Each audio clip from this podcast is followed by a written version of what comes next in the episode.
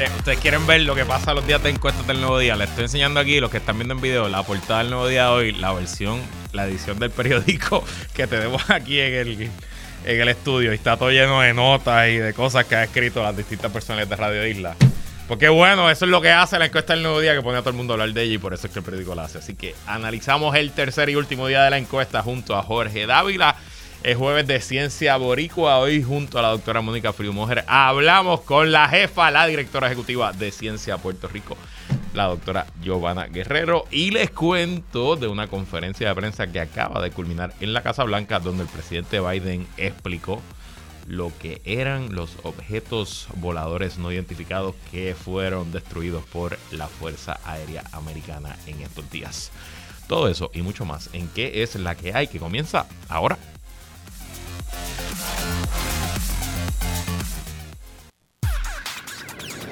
El análisis más potente y completo comienza ahora. Luis Herrero llega prendiendo fuego a los políticos y figuras que se atreven a dañar el país. Radio Isla 1320 presenta ¿Qué es la que hay? con Luis Herrero.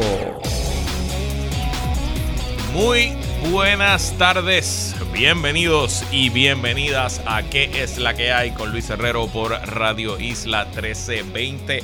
Hoy es jueves 16 de febrero del 2023. Estamos en vivo y en directo para todo Puerto Rico por el 1320 AM y su cadena para el mundo a través de radioisla.tv, nuestra aplicación para teléfonos Radio Isla Móvil y en facebook.com diagonal Radio Isla TV. Yo soy Luis Herrero y como siempre les invito a que me sigan en todas las redes sociales, twitter.com diagonal L Herrero facebook.com diagonal L Herrero, instagram.com diagonal L Herrero. Y recuerda que este programa lo puedes escuchar en su formato podcast, búscalo como ¿Qué es la que hay en tu aplicación de podcast favorita para que me escuches cuando a ti te dé la gana. Y qué es la que hay de que vamos a hablar hoy, tercer día de la encuesta del nuevo día. Trae malas noticias para la clase política puertorriqueña.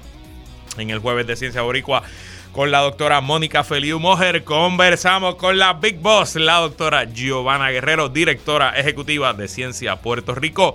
Y con Jorge Dávila, bueno, analizamos la politiquería nuestra de cada día.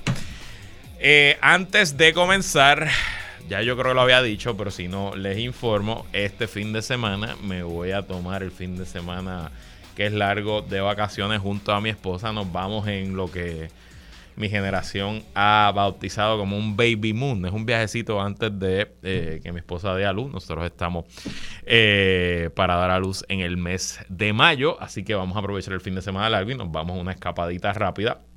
Así que mañana viernes no voy a estar, me sustituye la amiga y también aquí compañera de Radio Isla, licenciada Ivonne Lozada, que tiene su programa los domingos y me va a sustituir mañana lunes y me va a sustituir también el próximo martes. Mañana viernes, Dios mío. Mañana es viernes, me sustituye el viernes y me sustituye el martes 21.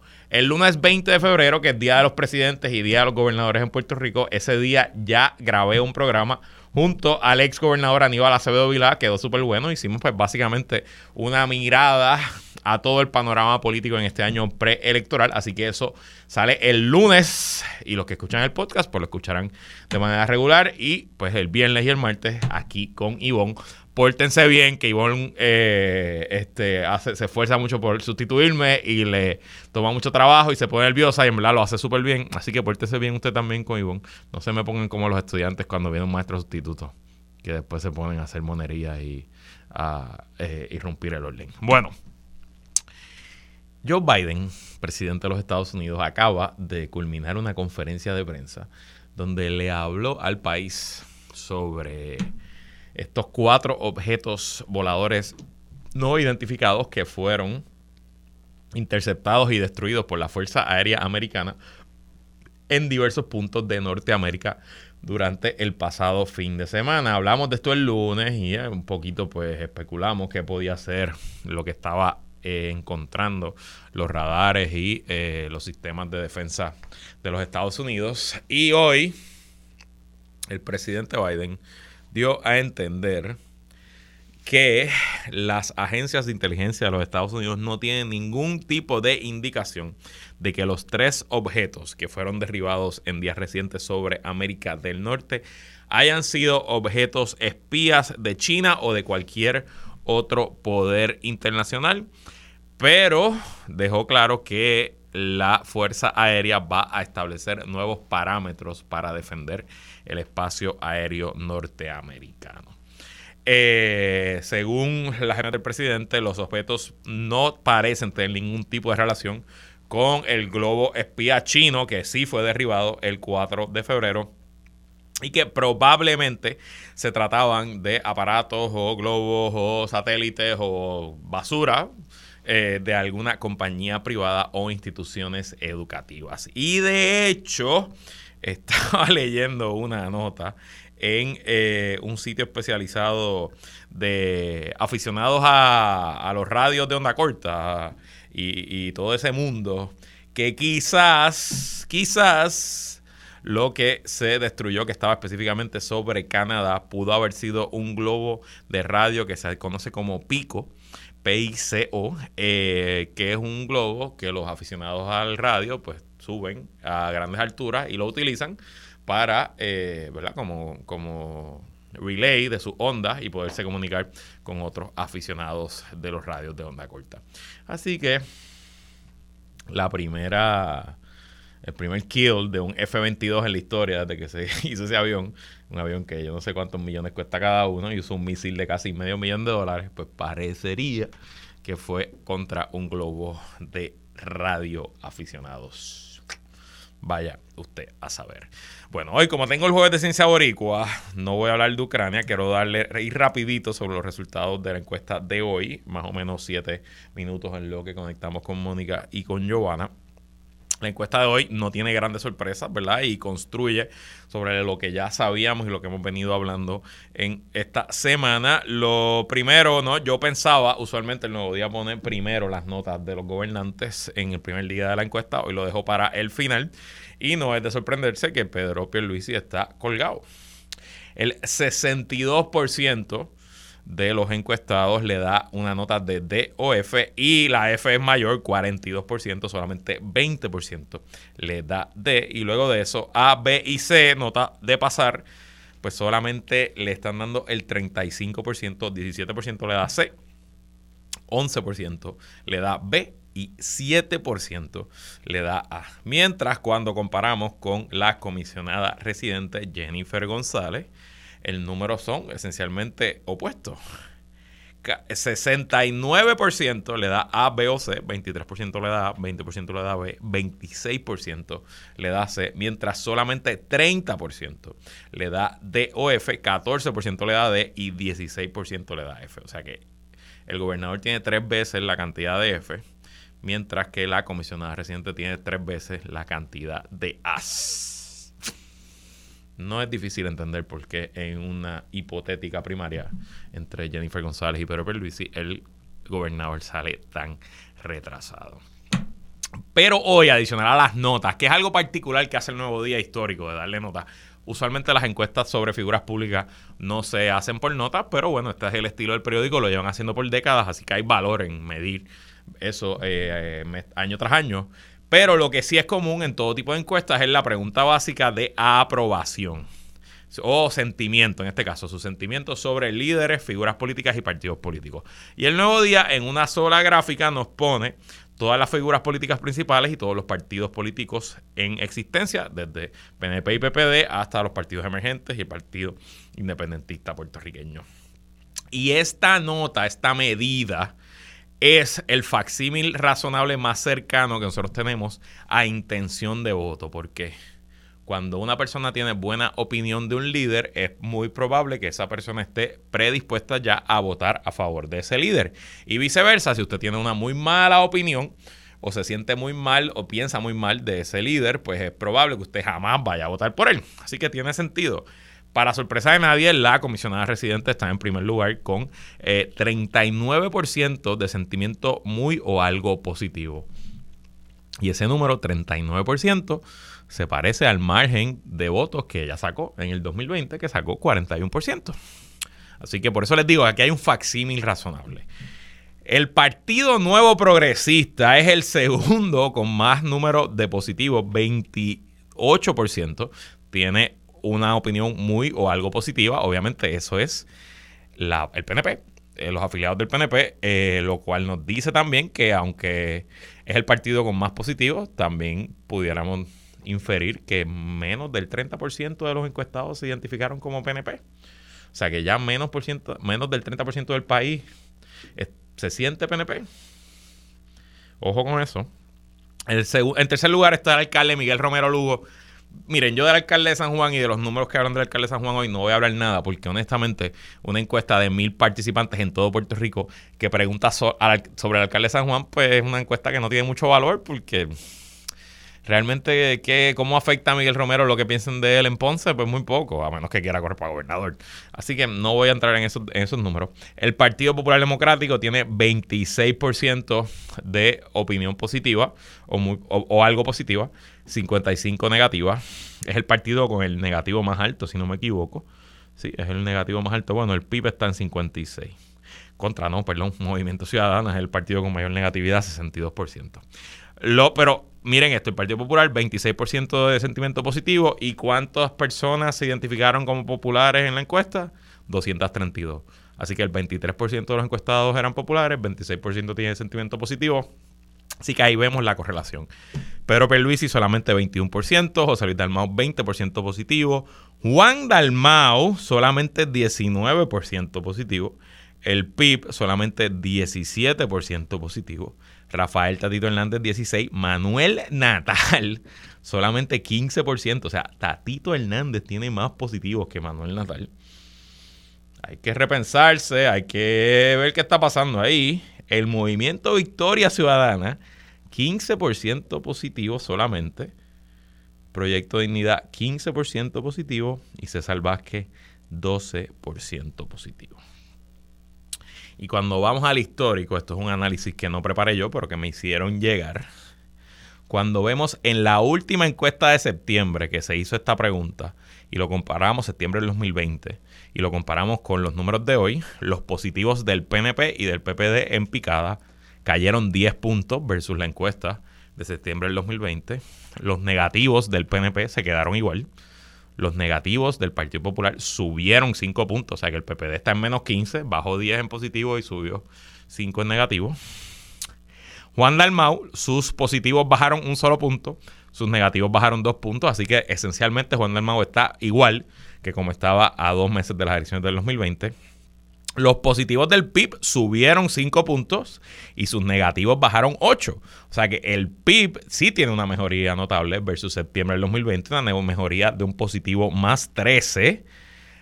Eh, mientras Victoria Ciudadana, los positivos subieron un solo punto y los negativos bajaron 4. Así que el aumento de Victoria Ciudadana es de más 5 versus más 13 del PIB. Ojo con eso. Y eso también explica por qué en esta alianza, potencial alianza, el, PIB es el socio senior y Victoria Ciudadana es el socio junior. Los positivos de Manuel Natal subieron un punto, los negativos bajaron dos. Así que pues un positivo 3, pero tampoco es una gran mejoría versus el PIB, que fue más 14, versus, eh, y versus Juan Dalmau, que fue más 3. Ah, no, fíjate. Dalmau y Natal se quedaron esencialmente iguales. Pero donde están los positivos más importantes o el crecimiento más importante es en César Vázquez, que subió 6 puntos, sus positivos se duplicaron versus septiembre del 2020, y los positivos de Proyecto Dignidad, que subieron 8 puntos, mientras los negativos bajaron 14.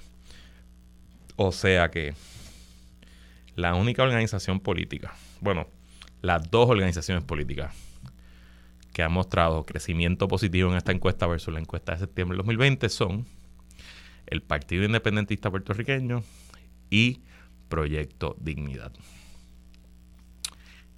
Yo puedo decirles que eh, yo puedo más o menos especular de dónde viene ese aumento en el PIB. Lo que no les puedo decir es de dónde viene ese aumento en Proyecto Dignidad.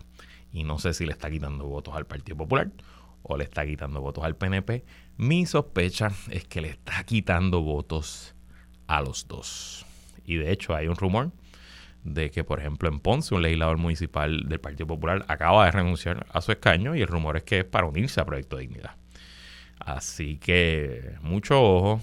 Mm, hay muchas cosas pasando. La incertidumbre cada día aumenta más y honestamente creo que el escenario del 2024 cualquier cosa puede pasar y si la candidata de Proyecto Dignidad es la senadora Joan Rodríguez Bebe usando un término religioso que Dios nos coja confesado. Vamos ahora al jueves de Ciencia Boricua. Ciencia Boricua con Mónica Feliu en ¿Qué es la que hay? Como todos los jueves, conversamos con lo mejor de la ciencia puertorriqueña junto a la doctora Mónica Feliu Mojer, directora de comunicaciones de Ciencia Puerto Rico, que es la que hay, Mónica. Estás en mute, Mónica. Eso es que estás nervioso. ¿No? No. Ahí, ahora sí, ahora sí. ¿Cómo estás? Bien, bien, ¿y tú? Bien, bien, que semanita. Hay que estar derechita porque estás con la jefa hoy. Hoy sí que no puedo. Hoy estamos en on our best behavior. Así es. Yo siempre me porto bien. Casi siempre, casi siempre. Además, Giovanna me conoce hace como 15 años. Pues eso no, eso no, eso no quita que sigue siendo la jefa. Así que cuéntanos, ¿con quién vamos a conversar hoy?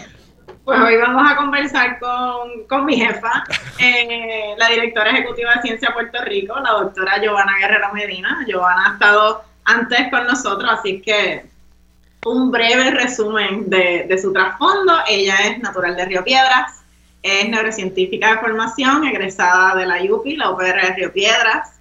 Hizo su PhD en la Universidad de California en Berkeley y ella ha llevado una exitosa carrera en el ámbito de la política pública científica, eh, mejorando la infraestructura científica de Puerto Rico en gran medida a través de su trabajo y su liderazgo con Ciencia PR. Y además Giovanna también trabaja en iniciativas para fomentar la equidad, la inclusión, la diversidad en la ciencia, en Ciencia PR y en la Universidad de Yale y precisamente de este último tema es que vamos a conversar con ella. Bueno, pues un placer tenerla nuevamente. Bienvenida, doctora Giovanna Guerrero Medina. ¿Y qué es la que hay? Hola, ¿qué tal? Gracias por invitarme de nuevo. No me gusta ese chistecito de, la jefa, pero aquí está. Eso mismo dicen los jefes para que uno, coja confianza y ñácata. Ok, mentira, vacilando. No más chistecitos. Vamos a los asuntos serios. Ya Mónica nos, nos dio un refresh de tu trasfondo, así que vamos al grano. Estás trabajando específicamente en temas de equidad e inclusión en las ciencias, tanto como Ciencia de Puerto Rico como con la Universidad de Yale. Háblanos un poco de qué se trata. Bueno, pues sí, este, para mí el trabajo que nosotros hacemos con Ciencia Puerto Rico, donde este, le damos visibilidad no solamente, este, bueno, donde no solo le damos visibilidad, pero también le damos voz y oportunidades de ejercer influencia a la comunidad científica boricua. Eso para mí ya es un acto revolucionario que en realidad cambia los estereotipos de quién hace ciencia y a quién le pertenece. Así que de por sí, este, nuestra misión es democratizar las ciencias y eso es una misión de equidad, de inclusión y de justicia social. Este, pero además de, de, mi rol liderando Ciencia Puerto Rico, desde el 2014 yo trabajo en la Universidad de Yale aplicando las lecciones aprendidas con Ciencia Puerto Rico para desarrollar y estudiar el impacto de programas que aumenten la participación y el éxito en la ciencia de personas que son de grupos que históricamente han sido marginados o excluidos de, estas disciplinas. Este, y por ejemplo, desde el 2016 lideró un programa que se llama la Academia y Ciencia, que eh, Mónica también es una de las líderes de, ese programa. Y a través de él eh, proveemos estudiantes hispanos o afroamericanos que están haciendo sus doctorados en ciencia con entrenamiento, redes de mentoría y una comunidad de apoyo para poder completar sus grados de manera exitosa y que se puedan desarrollar como los líderes científicos que son. Y es a través de este programa que me he dado cuenta de lo pervasivo e insidioso que es aún el racismo este, también en la ciencia. Eh, estudiantes que deberían estar solamente enfocados en los problemas de sus células y sus animales y sus experimentos y en traer nuevos descubrimientos al mundo, muchas veces se ven distraídos por otro tipo de problema que es de índole más personal y que son y, de índole sistémico en eh, muchos casos. Desde no encontrar a nadie que tenga su trasfondo, que entienda de, dónde vienen, hasta comentarios despectivos o peyorativos por sus identidades culturales. Entonces, Giovanna, precisamente por, por este trabajo, eh, a ti te invitaron a ser parte de un comité de las Academias Nacionales de Ciencia, Ingeniería y Medicina de, de los Estados Unidos, ¿no? que es este cuerpo independiente, una organización sin fines de lucro, que recluta expertos para que asesoren a los Estados Unidos en diferentes temas importantes en, en ese espectro de, de STEM. Eh, y tú llevas un año trabajando en, en, un comité que acaba de emitir un informe que resume décadas de documentación, de evidencia científica que demuestran precisamente cómo el legado del racismo en los Estados Unidos ha afectado la participación plena de, de ciertas personas en las ciencias y en la medicina y que entonces provee recomendaciones para atender estos problemas eh, sistémicos a los que a los que tú no aludiste.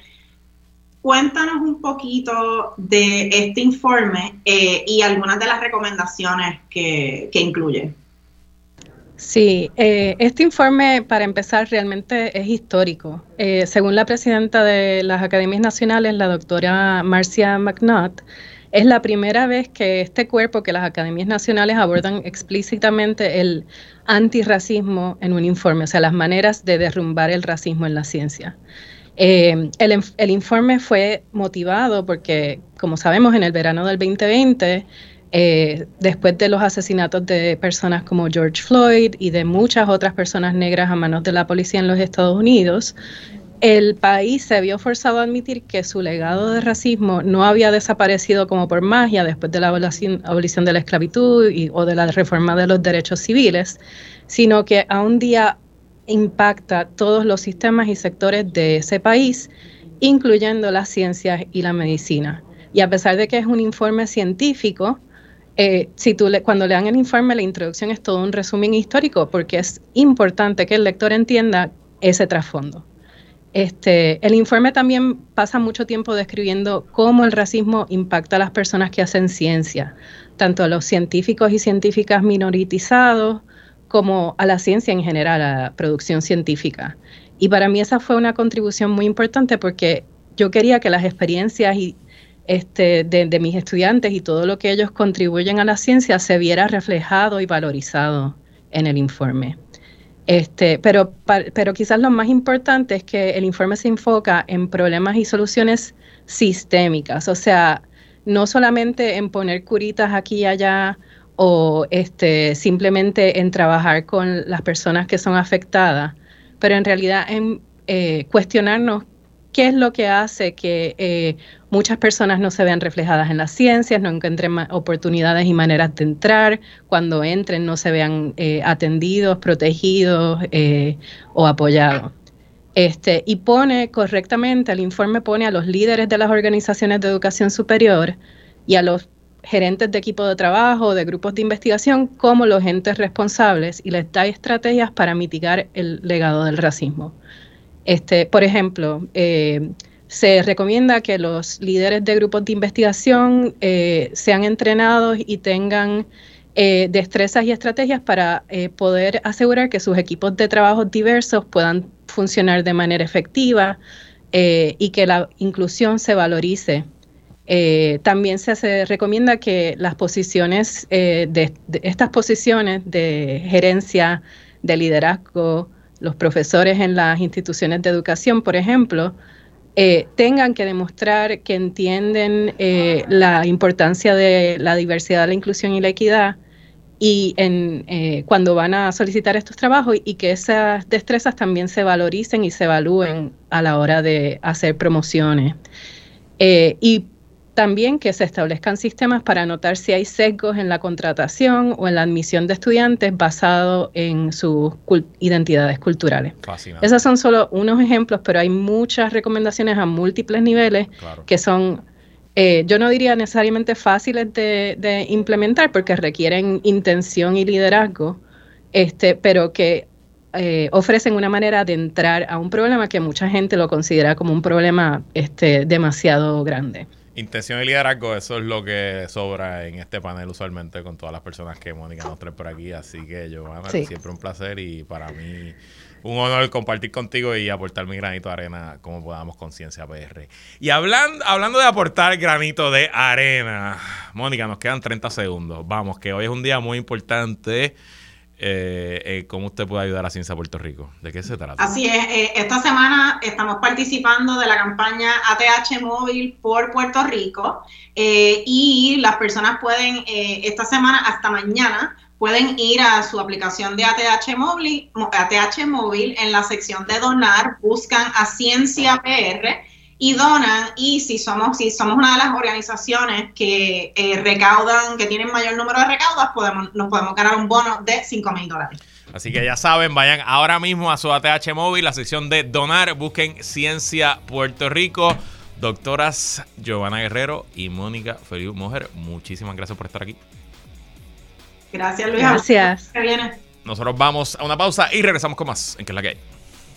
¿Qué es la que hay? Descarga política. Descarga política. Con Jorge Dávila. Hay jueves y hay jueves. Hoy analizamos lo que ha sido una intensa, intensa semana política en Puerto Rico junto al analista de Radio Isla colaborador en nuestro espacio, ingeniero Jorge Dávila, que es la que hay, Jorge. Saludos, saludos. Aquí ya terminando la semana. Semana que ha sido bien intensa. Yo, yo voy a invitar a. anticipo de, de, lo que viene. voy, a invitar a nuestro público, al que quiera, al que nunca haya escuchado el podcast, que busque lo que Jorge nos dijo aquí el lunes de esta semana, lunes 13 de febrero. Eh, y después compare con los resultados de la encuesta, martes, miércoles y jueves. Y más o menos, Jorge, yo creo que la pegaste el chavo. Este, nos anticipaste que la comisión residente debió estar bastante delante del gobernador, en efecto. Nos anticipaste que la situación del país era pesimista, sobre todo contra el gobernador, en efecto. Así que, además de que te puedes saltar aquí, decir que la pegaste, dame tu reacción a los números. Bueno, pues obviamente, a base de lo que te dije el lunes, ninguna sorpresa para mí, ¿no? Eh, sí, obviamente, eh, sabía que, los números eran bien positivos, eh, pero me parece que es sustancial la, ventaja que le lleva Jennifer González a Pedro Pierluisi, ¿verdad? si se enfrentaran hoy. Claro, en la política dos semanas es mucho tiempo. Y aquí y aquí todavía queda eh, de aquí a las primarias que serían en, en, verano si ocurren sería en verano del del 2024 pues queda mucho tiempo. Así que eso pudiera cambiar. Para para esta para esta época los números yo no me recuerdo bien exacta, exactamente los números de, de Luis Fortuño pero eran parecidos eh, mientras estaba gobernando en el cuatrienio del 2013 al 2016 eh, así que pues puede cambiar, pero pero lo, veo difícil. Eh, Jennifer González, y, yo te lo dije, o sea, eh, esta pelea estaba casada desde el día de las elecciones del 2020. Eh, lo en las últimas lo dijiste aquí, lo dijiste aquí esa semana después de las elecciones de noviembre 2020, es cierto. Correcto, correcto. Los números de, de Jennifer González, y, y, de hecho Jennifer González y, y, ella está consciente de eso. Ella ha cargado a los últimos dos gobernadores porque cargó a Ricardo Rosselló en la primaria contra Pedro Pierluisi. O sea, eh, eh, Ricardo Rosselló, que en algún momento le llevaba ventaja a Pedro Pierluisi, la fue perdiendo y no fue hasta que se buscó de compañera de papeleta a Jennifer González que su número volvieron a subir.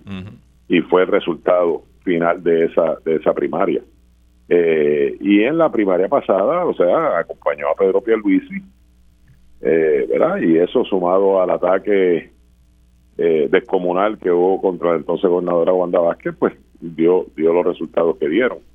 Así que si, si Jennifer González mira esto, ella ha cargado a los últimos dos gobernadores, pues ahora se va a cargar ella. no va a seguir cargando a nadie. Eh, y como te y como te, anticipé también, en la política las oportunidades aparecen a veces una sola vez. Y si la dejas pasar, a lo mejor después nunca regrese esa oportunidad. Correcto. Y Jennifer González está muy consciente que hay un Partido Popular bien débil, sin liderato, que yo creo que la encuesta en, cierto modo refleja eso también. Eh, inclusive pone a candidatos de otros partidos por encima de cualquier candidato popular. Así que este es el momento de Jennifer. Y, y ya, y, ella no lo ha dicho, yo escuché un par de entrevistas de ella ayer, está siendo muy cuidadosa, pero Jennifer González está decidida ya a que ella va a correr en las primarias del 2020 y la pregunta es si Pedro Pierluisi va a correr o no. Pero, pero ella va para adelante y, y en este momento tiene el respaldo de la inmensa mayoría eh, del PNP. Eh, de hecho, el lunes, tú aquí nos adelantaste que la comisionada residente ayer, miércoles en la noche, tenía un evento citado para los servidores públicos no progresistas, ¿no? Y que tuvo más o menos, habíamos hablado de que quizás había cierto grado de diseño en encuestas, apariciones públicas, ella ha estado toda la semana en Puerto Rico, el Congreso está de receso. Y tengo un video de lo que fue ese evento anoche. ¿Tenemos el video listo? Tenemos el video listo. Vamos a poner el video, obviamente, si está escuchando, ¿no? se va a escuchar la voz del animador. Estoy seguro que, lo, viste con mucha calma, a ver si me veías allí. No, te voy a preguntar si tú estabas ahí. Eso te iba a preguntar, pero vamos, vamos a poner el video. Escuchen y si no están viendo, pues vean. Y volvemos.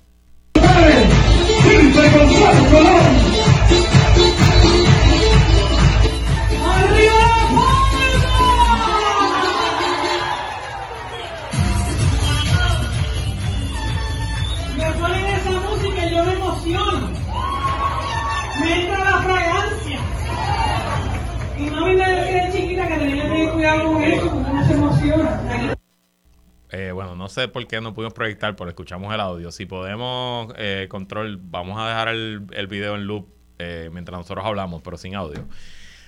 Te pregunto, Jorge, ¿estuviste anoche allí? Bueno, es que yo no soy servidor público. Ah, ok, ok, está bien. Ah, bueno, está bien. Soy servidor público, así que no había razón para yo estar allí.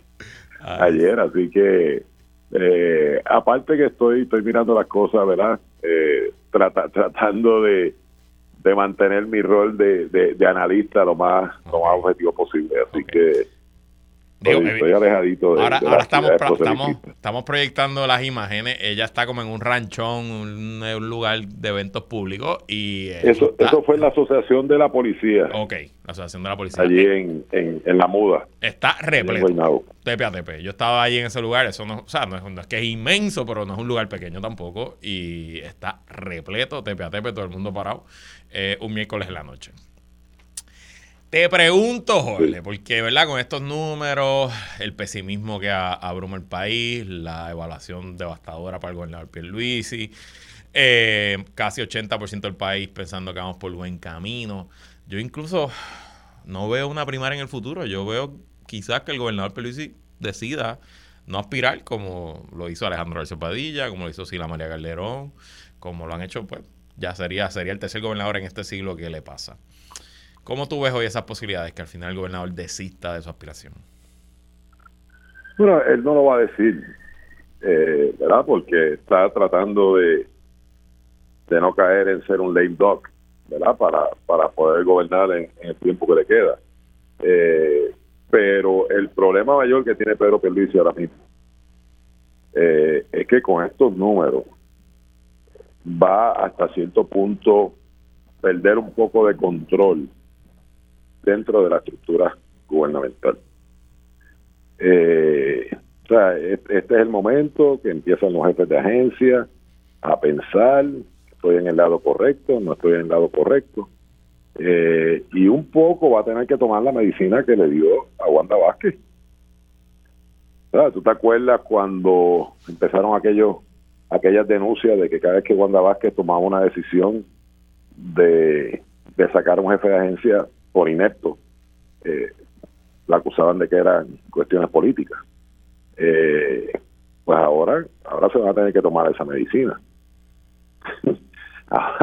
porque los jefes de agencia empiezan a mirar, hay jefes de agencia que quieren quedarse en el gobierno, eh, o, si no, o si no como jefes de agencia quedarse de alguna forma como asesores o algo dentro del gobierno, y empiezan a mirar dónde están sus verdaderas oportunidades Eh, ahora estoy seguro que cuando llame Jennifer González, algún jefe de agencia le va a responder. No importa las instrucciones que le den, si le dan alguna de arriba. O sea que, que ¿verdad? Se, se complica el panorama y, pues es una pena. Y, y, aquí yo vuelvo y te digo, aquí los, los alcaldes del PNP, a nadie le conviene una primaria. Nadie le conviene una primaria. Yo creo que el PNP va a ganar las elecciones del 2024, no matter what. Eh, inclusive si Jennifer González no corriera, yo creo que Pedro Pierluisi con todos esos números tiene oportunidad de ganar.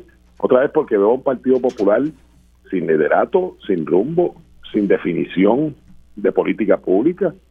Eh, y, el Partido Popular se tiene que preocupar, no por el PNP, el Partido Popular tiene que mirar para abajo y ver cuál es la amenaza seria que tienen de, de pasar a, dejar de ser la segunda fuerza política en Puerto Rico.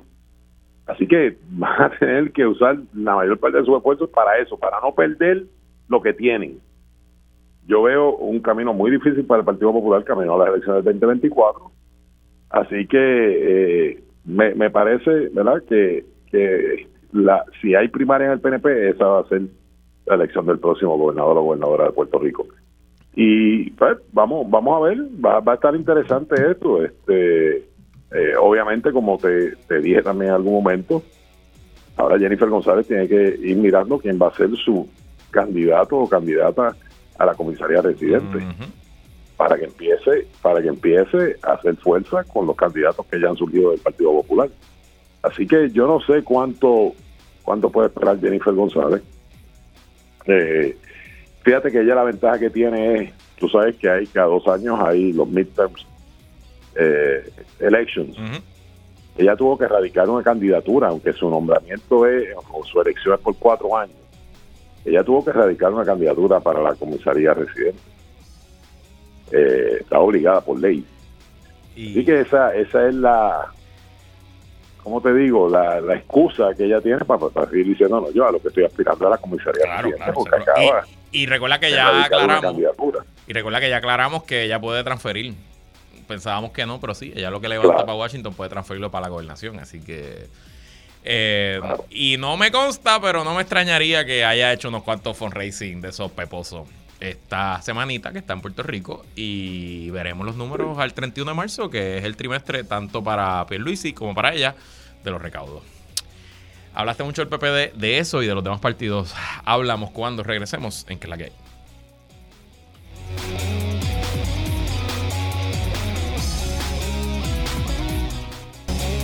Regresamos y seguimos conversando y analizando la encuesta del nuevo día junto a Jorge Dávila. Bueno, Jorge, algo está claro de la encuesta.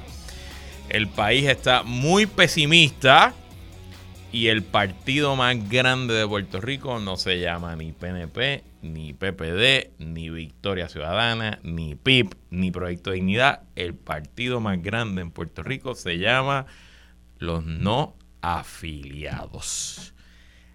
Con estos dos factores, que no son, que quizás los no afiliados eran también mayoría en el 2020, pero con estos dos factores, un pesimismo empedernido que no baja y que probablemente ya llegue a 16 años, 20 años, y un público apático que no siente ningún tipo de arraigo con partido político alguno, llámese partido nuevo o partido, o partido tradicional.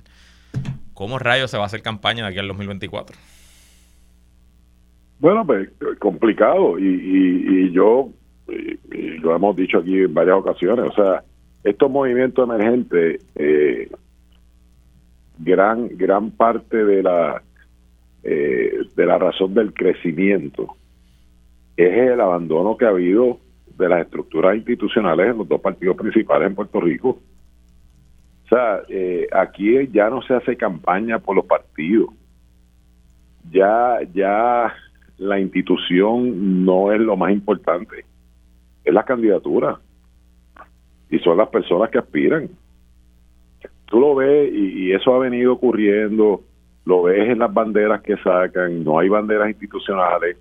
Eh, antes tú hablabas de la palma y la pava, Ya tú no hablas de eso, se hablan de las, de las candidaturas. Ha pasado a un segundo plano la institución, cómo tú rejuveneces, cómo tú eh, reenergizas la institución. Eso ya no es importante. Y, y lo miras, hablábamos de los recaudos del otro día. Pedro Pierluisi tiene más de dos millones de pesos en su, en su comité de campaña. Y el Partido No Progresista no tiene, no tiene una sede como se merece, siendo un partido principal. No la hay. Ya no existen los White Christmas para recoger dinero para, para el partido. Ahora lo, lo, lo, los White Christmas se utilizan para seguir recaudando dinero para los candidatos o para el candidato en esta ocasión. Eh, eso es lo que ocurre. Y por eso cada día hay más no, no afiliados y por eso cada día más esta fuerza que en muchos casos, ¿verdad? Llevan el mensaje que le gusta escuchar a la juventud, anti-establishment, empiezan a crecer. Y ojo, ojo, porque ya esto no se trata de del Partido No Progresista del Partido Popular, Luis, esto se pasa, se, se trata ahora de cuál es el futuro de Puerto Rico y qué queremos los puertorriqueños. De acuerdo. ¿Sabes? Porque, ¿sabes? Pensamos que aquí no pueden pasar las cosas que ocurren en República Dominicana, en Cuba, en Venezuela, y sí pueden ocurrir. Y la pregunta que tenemos que hacernos, ¿verdad? Eh, si eso es lo que queremos, si ese es el camino que queremos tomar, ¿verdad? Eh, donde en muchas ocasiones inclusive no se respeta la institución, la institución gubernamental, y donde lo que impera es el caos, ¿sabes? Este. Eh, y la desesperanza, ¿sabes? Esa es, la, esa es la pregunta que tenemos que comenzarnos a hacer, pero le corresponde a las fuerzas políticas, ¿verdad? Los partidos políticos observar con mucho detenimiento qué es lo que está ocurriendo y cómo cambiamos el rumbo que llevamos, si lo queremos cambiar. ¿Verdad? Porque al final del día la democracia, pues el pueblo escoge. Y si eso es lo que quiere la mayoría del pueblo, bueno, pues eso tendremos en Puerto Rico en algún momento. ¿Sabes? Que, que nos parece increíble. Nosotros vemos las noticias, tenemos países, eh, islas vecinas, donde ocurren las cosas que ocurren y no vamos muy lejos, o sea, eh, cógete el caso de Venezuela, Nicaragua, Venezuela que es un país rico en recursos, mira dónde están hoy. Y esa es la pregunta que tenemos que empezar a hacer los puertorriqueños. Mírate. Porque como dicen por ahí, con la boca es un mamey. Eh, eh, es, sin duda es peligroso, ¿no? Y, y sobre todo va a la legitimidad de la democracia. Ya tenemos un gobernador que fue electo con 33% y que se le ha hecho muy difícil gobernar y que los números reflejan que el país está muy descontento con él. Eh, tú mencionas Venezuela y Nicaragua, que son los, que se mencionan, pero te hablo de un país que es democrático, que tiene, que es capitalista, Panamá. está también pasando por una transición política. Los partidos tradicionales panameños han perdido poder. Eh, han surgido distintos partidos que algunos suben y después bajan, pero el actual presidente, Nito Cortizo, fue electo con 26% y se le ha hecho extremadamente difícil gobernar. Eh, así que aquí hay un problema serio, ¿no? Pero eso es en cuanto a la democracia a largo plazo. En cuanto a esta elección del 2024, mi lectura como consultor político, el momentum siempre es importante en una campaña, pero creo que en un escenario como este tan difuso, donde las ideologías son cada vez menos importantes. Y como tú dices, lo que importa es el candidato o la candidata en particular y su campaña en particular, aquí el que logre coger fuego, coger momentum y ganar esas últimas 6, 4 semanas, esos últimos 45, 30 días, tanto en primaria como en elección general, es probablemente quien salga electo o electa. Así que dentro de todo el escenario, me parece que la comisionada residente y el PNP lucen como favoritos hoy, pero no son favoritos 80-20. Eh, y creo que cualquier cosa puede pasar. Totalmente de acuerdo. y y lo hablábamos, o sea, ¿qué ha hecho los partidos, los partidos principales, para subir del 32%, 30-32% que cogieron en las pasadas elecciones? No hay nada diferente. hemos tenido dos años donde no hemos escuchado la voz del pueblo. Seguimos en la política tradicional. seguimos otra vez en que lo importante aquí son las candidaturas. Puerto Rico está cambiando demográficamente de una forma acelerada. Aquí cada día va a haber menos gente y va a haber cada día mucha más gente, eh, una población envejeciente. Y desde el punto de vista de política pública, ¿qué estamos haciendo? ¿Cómo estamos reteniendo a los a, a, los, empleados en, el área de salud? Aquí se nos siguen yendo los médicos y las enfermeras. Y cada día va a hacer falta más porque Puerto Rico se está convirtiendo en una población envejeciente. Se está convirtiendo, ¿no? Ya es. Por eso, pero cada, pero cada día cada día se va a complicar más. Y entonces los jóvenes, los que están en edad productiva, se están yendo en busca de mejores oportunidades. ¿Y qué estamos haciendo institucionalmente como gobierno para atender esa situación? ¿Cómo estamos inmiscuyendo a, la empresa privada en esta realidad? Porque aquí esto no le va a responder, no va a corresponder solamente al gobierno. Las soluciones van a tener que venir de todos, de todos, incluyendo el lado privado incluyendo estas instituciones, eh, eh, ¿cómo se llama? Non-for-profit. Eh, sí, sí, el, el, el, cuarto, el tercer sector y más. Por eso, o sea, pero, pero es más importante atacar al enemigo político, baratarlo, eh, impedir que se haga gobierno. Eso es más importante porque estamos pensando a corto plazo en los próximos cuatro años.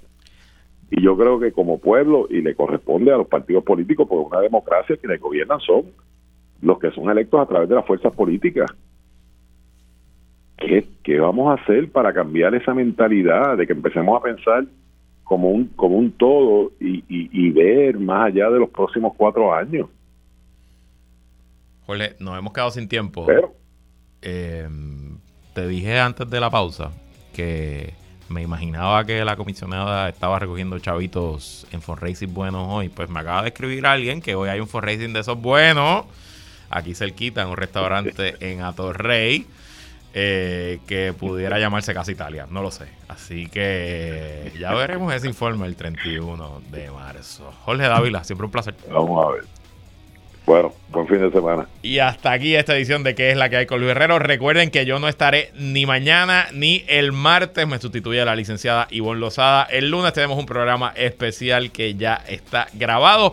Así que, como siempre, agradecido de su sintonía. Yo me despido hasta la semana que viene, pero quédese con nosotros que la mejor programación y análisis de la radio puertorriqueña continúa en Radio Isla 1320. Cuídense mucho.